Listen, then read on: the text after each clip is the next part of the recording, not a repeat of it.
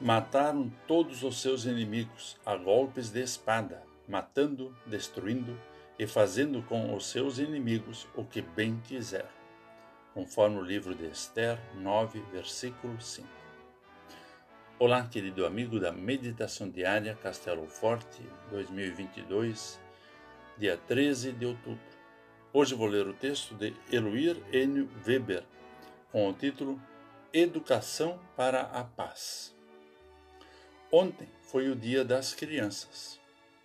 Em contrapartida, o texto bíblico indicado para hoje é violentíssimo. Aliás, o ser humano é capaz de violências repugnantes. Defendo que, para frear a propagação da violência, é preciso educar as crianças. A educação deve ser pacificadora, influenciar para uma cultura de paz, de cooperação e de não violência. Lutero defendia que, para cada moeda de ouro investida em guerra, cem deveriam ser investidas na educação. O livro de Esther traz a trama contra o povo de Israel que estava exilado na Pérsia.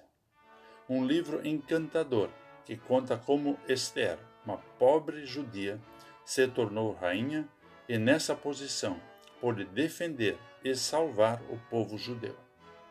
O texto em destaque trata de violências extremas, contém expressões assustadoras.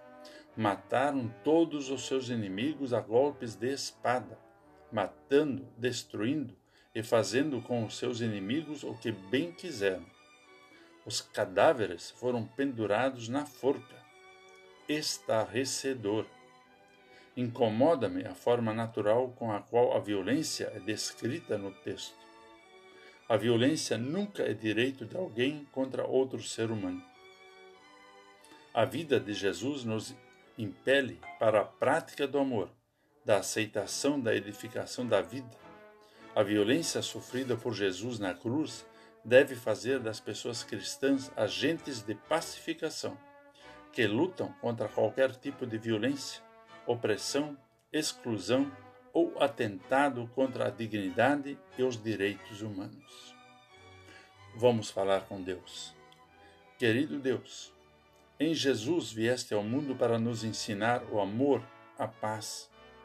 Há inúmeras formas de violência nesse mundo que trazem dor e sofrimento para as vítimas.